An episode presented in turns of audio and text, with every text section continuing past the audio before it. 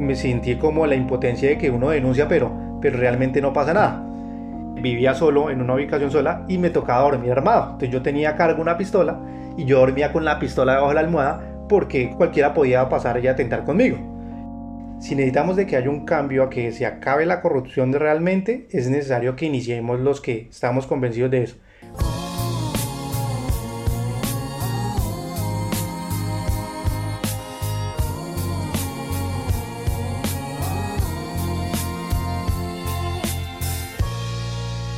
Hola, bienvenidos a todos y a todas.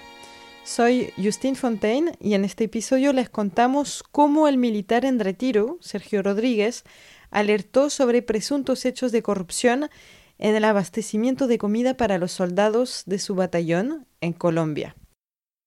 Corrupción hasta en la comida es un nuevo episodio de Alertas, un podcast sobre denunciantes o alertadores en Latinoamérica.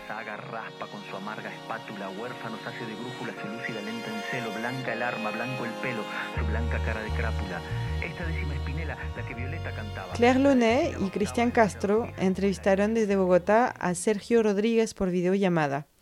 Claire y Cristian trabajan para Transparencia por Colombia. Claire es la directora de iniciativas con la sociedad civil y Cristian es abogado, se enfoca en el tema de la protección de denunciantes. Sergio Rodríguez les contó su historia desde Dubái, en Emiratos Árabes, donde ha tenido que exiliarse. Soy Sergio Fernando Rodríguez Moncada, oficial del Ejército de Colombia retirado desde febrero del 2021. Soy hijo de un militar de mediano rango, de, un suboficial retirado del ejército. E ingresé en el año 2003 al Ejército Nacional como oficial del ejército. Estudié dos carreras, eh, Relaciones Internacionales y la carrera de, de, oficial del ejército. Transcurrí por varios grados, en el grado de subteniente, teniente, capitán, hasta el grado, el último grado que obtuve fue el grado de mayor. Y cuéntanos un poco de tu familia. Tú dices que tu papá era militar, ustedes pertenecían a asociaciones, a partidos. Eh, mi papá, él es apolítico, mi mamá prácticamente también nunca votó. Ya cuando mi papá se retira en el año 98 del ejército, ya toma como su derecho a, al uso del voto. Entonces ya participa más a, como a, a, la línea del Partido Conservador, que eran los más conocidos por la familia de él. Es como el único. Yo sí nunca he votado, nunca he ejercido el, el derecho político. En Colombia los policías y militares no pueden votar y tampoco participar de algún partido político mientras sigan en servicio activo. Hablemos un poco de tu carrera eh, dentro del ejército. ¿Cómo fue? Eh, ¿Ascendiste? ¿Cómo, ¿Cómo viste todo desde, desde dentro de la institución? Pues en el ejército realmente me fue excelente. Transcurrí prácticamente todo el país, estuve en unidades de, especialmente en unidades de fuerzas especiales, en el grado mayor que fue el último que obtuve, ya tiene uno a 300 hombres a cargo. Y ya después, en los últimos años de mi carrera, en los últimos tres años, ya recibí misiones como misiones administrativas, que era coordinar, gestionar actividades de la unidad militar donde estaba destacado y gestionar también el entrenamiento de, los hombres que tenía cargo. Como en el año 2014 trabajé en el Comando General del Ejército. Ahí trabajé como jefe de planeación en un área y se está implementando el sistema anticorrupción dentro de la misma institución. Y se capacita uno mucho en normas eh, de, transparencia, inclusive con la OTAN y con la ONU.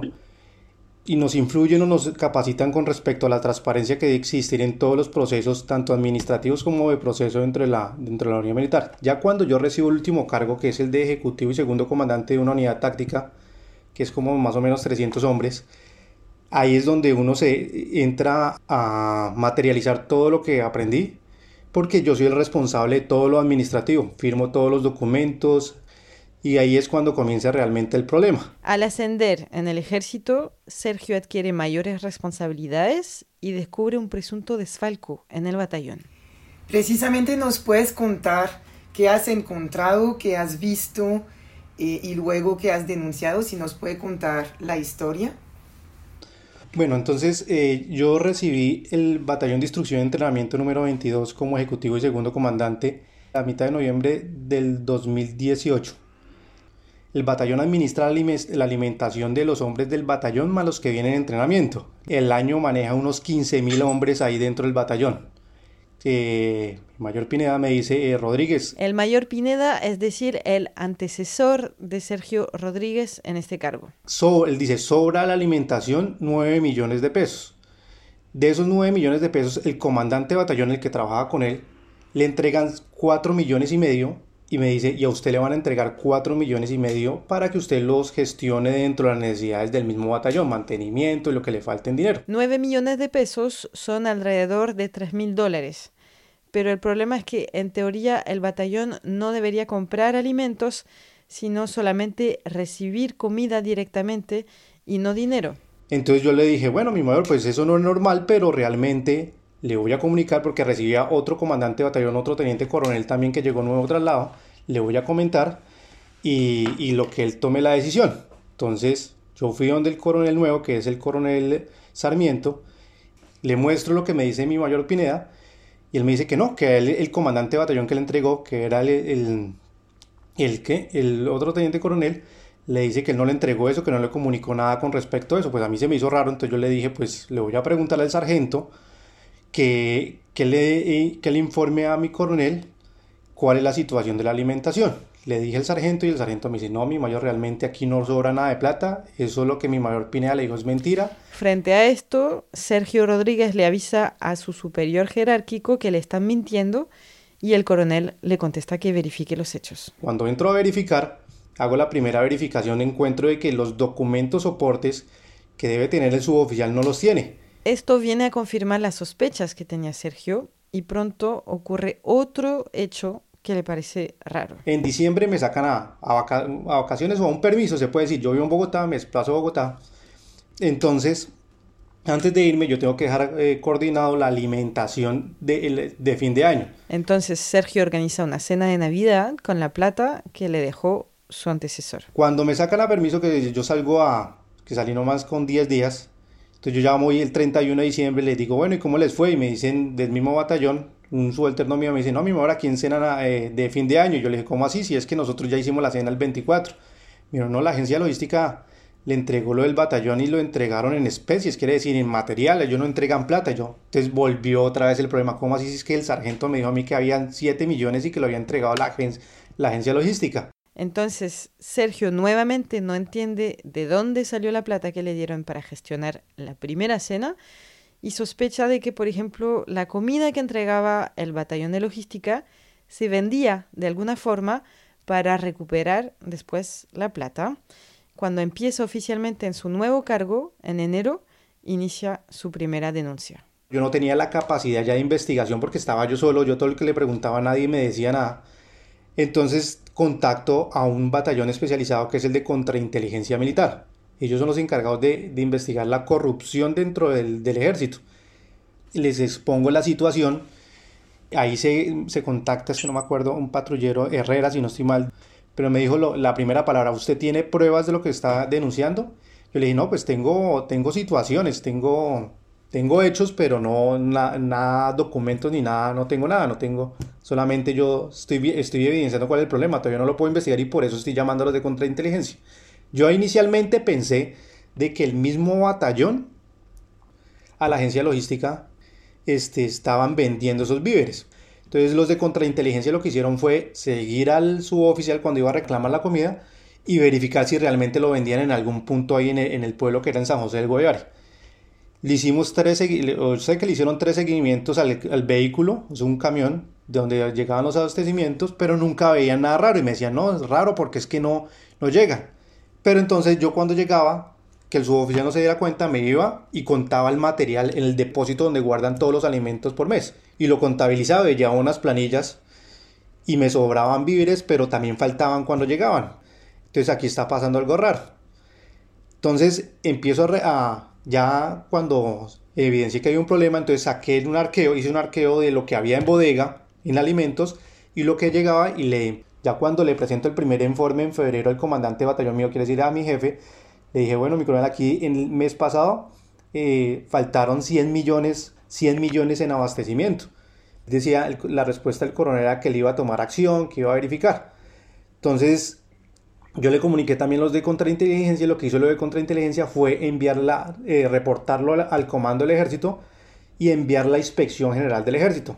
Y, eh, y mandó, la inspección general mandó una, un equipo especializado a verificar realmente cuáles eran los documentos que faltaban y todo lo correspondiente. Efectivamente, encontró hallazgos donde dijo que había que adelantar una, eh, una investigación disciplinaria penal y administrativa en contra del suboficial porque habían hallazgos graves que no llevaba el suboficial. Faltaban firmas o datos de identificación de proveedores, las cifras no cuadraban, pero la denuncia de Sergio desató una serie de represalias y amenazas en su contra. Ahí comenzó el primer problema con el comandante de batallón porque ahí se dio cuenta de que lo habían denunciado. Entonces él ahí me cita una reunión con el, me acuerdo con el sargento mayor, donde él me amenaza y me dice que, de que como él es el que me califica a mí para que me llamen a curso de ascenso a teniente coronel, entonces que si, que lo dejara eso tranquilo, que él lo iba a manejar. Después cuando, cuando ya la orden del comandante de batallón, el coronel Sarmiento, lo que dice es falsifique los documentos para que la inspección general no diga nada más y se cierre ese problema ahí. Entonces yo me dice, si usted no firma, entonces realmente lo, no lo van a llamar a curso para teniente coronel. Sergio Rodríguez cree que no lo dejaron ascender para castigarlo por haber denunciado presuntos hechos de corrupción en el batallón. Por ese hecho, prácticamente en el mes de agosto a mí no me llaman a curso, pues sí se me hizo raro porque realmente a mí la carrera me ha ido muy bien. Soy de los primeros puestos de mi promoción prácticamente tengo todas las condecoraciones y todas las felicitaciones del mundo. Sergio, entonces tú nos cuentas que encuentras unos hallazgos que pueden ser corrupción, que los denuncias, los pones en conocimiento de las autoridades, que no te quieren hacer caso, que dicen mejor tapen, tapen, no nos pongamos a, a investigar y que tienes unas retaliaciones en un ascenso que te merecías por eso. Pero entonces yo quiero saber cómo era vivir eso. Ese sí fue un problema. ¿Por qué? Porque es que yo soy, yo, el cargo mío era el segundo comandante. Bajo mi mando estaban todos los que trabajaban en el batallón. Entonces ellos no sabían si hacerme caso a mí. Y entonces ellos me hacen caso como que sí, pero entonces eh, eh, restringido porque entonces de pronto el comandante de batallón va, va a retaliar contra nosotros también porque usted denunció un, un proceso de corrupción. Y Sergio está más preocupado aún cuando Contrainteligencia Militar le informa de que estos presuntos desfalcos en el área de alimentación ocurren en varios batallones en todo el país. Es decir, este caso de corrupción sería mucho más importante de lo que pensaba inicialmente. Entonces yo ya me siento en riesgo. Me dice, no, pero se lo van a cuidar. Pero yo digo, bueno, ¿y quién me cuida? Como el cargo mío era alto, pues vivía solo en una ubicación sola y me tocaba dormir armado. Entonces yo tenía a cargo una pistola y yo dormía con la pistola debajo de la almohada porque como era un poco alejada la, la era una cabaña, cualquiera podía pasar y atentar conmigo. Mientras tanto, la investigación se estanca. Me sentí como la impotencia de que uno denuncia, pero, pero realmente no pasa nada. Y entonces preguntaba a los, a los que conocían el batallón, bueno, ¿y en qué va la investigación? Porque ellos ordenaron investigación disciplinaria, administrativa y, y, la penal que lleva la justicia ordinaria. Y en la, justicia disciplinaria yo preguntaba, porque eso es interno dentro del ejército, y no me decían nada. Me decían, no, es que usted es testigo, pero entonces no hace parte del proceso. Entonces yo lo que hago es, como poner, denunciar directamente ya al comandante de batallón para ya ser parte de un proceso alterno. Y entonces lo que hicieron fue pegar las dos investigaciones y al final la cierran. No, no me llamaron a declarar, ni siquiera me pidieron las pruebas que entregué en la fiscalía. Teme a que no se haga justicia, entonces se contacta con Transparencia por Colombia y la ONG le empieza a proporcionar asesoría legal.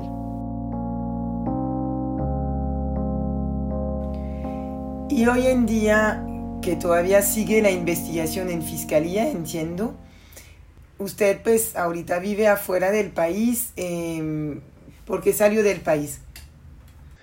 Pues inicialmente este, yo busqué eh, por una oportunidad laboral, pero realmente el, el, fin era, era buscar, era buscar que salir del país por el riesgo.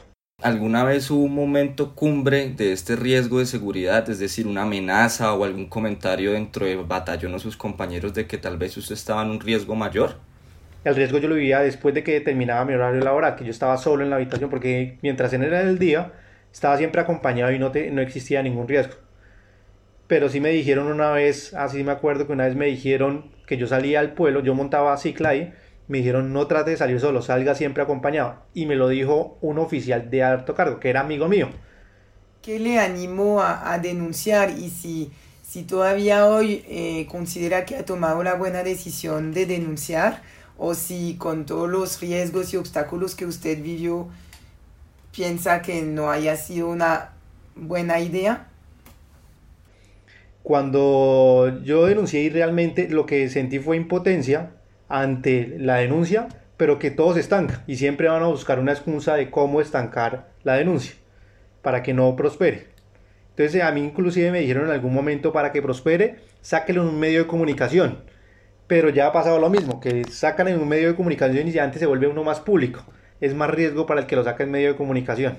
Algunos comandantes renunciaron, uno, pero pues los demás involucrados, ahí el suboficial fue, fue trasladado, eh, pero nadie más fue acusado o fue investigado. Sí, Sergio, eh, ¿qué consecuencias eh, han habido con los implicados? Ninguna, ninguna porque, por ejemplo, en la fiscalía no avanzó prácticamente nada la investigación, se estancó en donde yo amplié la información, entregué todos los documentos y ahí no. En la investigación disciplinaria al oficial lo, trasladan, pero quienes ejecutan, se puede decir el negocio, continúan ahí. En el ranking de Transparencia Internacional, que mide la percepción de la corrupción en 180 países del mundo, Colombia bajó del puesto 87 al puesto 91 en el último reporte publicado a principios del año 2023. Entre los problemas más comunes están el desvío de recursos públicos, o también el uso de cargos públicos para beneficio privado, el sector de defensa y seguridad fue el más afectado por hechos de corrupción entre el año 2016 y el año 2020. Sergio, eh, ¿usted creería que por esos valores de, lealtad, de honor militar, de compañerismo con, con, el otro compañero pues en el ejército, hay un ambiente propicio para ser permisivo con la corrupción y más bien atacar al que la denuncia? Sí, es efectivamente, eso prácticamente la corrupción en el ejército sí está totalmente arraigada y es como una, ya es cultura. Es que inclusive cuando a mí me dijeron cuando, cuando están en, el proceso de, elección para llamamiento a curso para teniente coronel, se reúnen unos oficiales de, de, alto cargo y empiezan a estudiarlo personalmente a uno. Y a mí me dicen desde la misma reunión que estuvieron que eso ya lo habían presentado ante el general y, la, y el comunicado fue que presentaron el hecho de corrupción y que, en vez de, de, apoyarme lo que dijeron, si este mayor es capaz de denunciar este hecho de corrupción en este grado, imagínenselo en un grado superior. No ascendieron a Sergio. Él apeló y nuevamente rechazaron su ascenso, entonces dejó de intentar, pero quisiera ser reintegrado para que se reconozca que no hizo nada malo y para poder percibir una pensión que corresponda con su trayectoria profesional en el ejército. ¿Qué recomendaría a otras personas como usted, que nosotros pues llamamos alertadores denunciantes de corrupción? ¿Qué es el mensaje para terminar la entrevista? ¿Qué es el mensaje usted que quisiera dar a los, a los demás alertadores? Pues realmente yo, yo siempre daba el mismo mensaje, porque inclusive me lo, me lo preguntaban también, especialmente subalternos, que, que después de que viví esto, ¿qué, ¿qué mensaje les daba teniendo en cuenta lo que me pasó? Yo les decía, igualmente esto es cultural si necesitamos de que haya un cambio a que se acabe la corrupción realmente, es necesario que iniciemos los que estamos convencidos de eso. Porque si nos cerramos los ojos a, mirar los hechos de corrupción y a mirar para otro lado, pues nunca va a existir el cambio a la corrupción. Así siga, toca tener valor y seguir denunciando, porque en algún momento ya se va a volver cultural de que realmente el servidor público, el funcionario público, tiene que saber de que si hace hechos de corrupción no es normal, porque realmente yo lo veo de que la gente en Colombia o los funcionarios públicos en Colombia piensan de que la corrupción es normal dentro de las mismas instituciones públicas. Y si, si queremos sacar un país adelante, toca en todas las instituciones públicas trabajar para eso y toca denunciar. Porque si no se denuncia, nunca va a existir cambio. Al momento de cerrar este episodio, los hechos que denunció Sergio Rodríguez en su batallón siguen en investigación.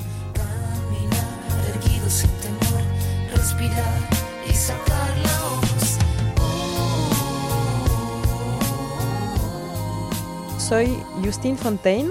Ustedes acaban de escuchar Corrupción hasta en la comida, un episodio del podcast Alertas, producido por el Observatorio Político de América Latina y el Caribe de Sciences Po y por Transparencia por Colombia. También recibió el apoyo de la Fundación Charles Leopold Mayer para el Progreso Humano. Claire Lunet y Cristian Castro prepararon y condujeron la entrevista con Sergio Rodríguez y escribieron este episodio. Jonathan Sánchez estuvo a cargo de la grabación, yo hice la mezcla de sonido y la coordinación. Si les gustó, síganos, denle me gusta y compartan este episodio.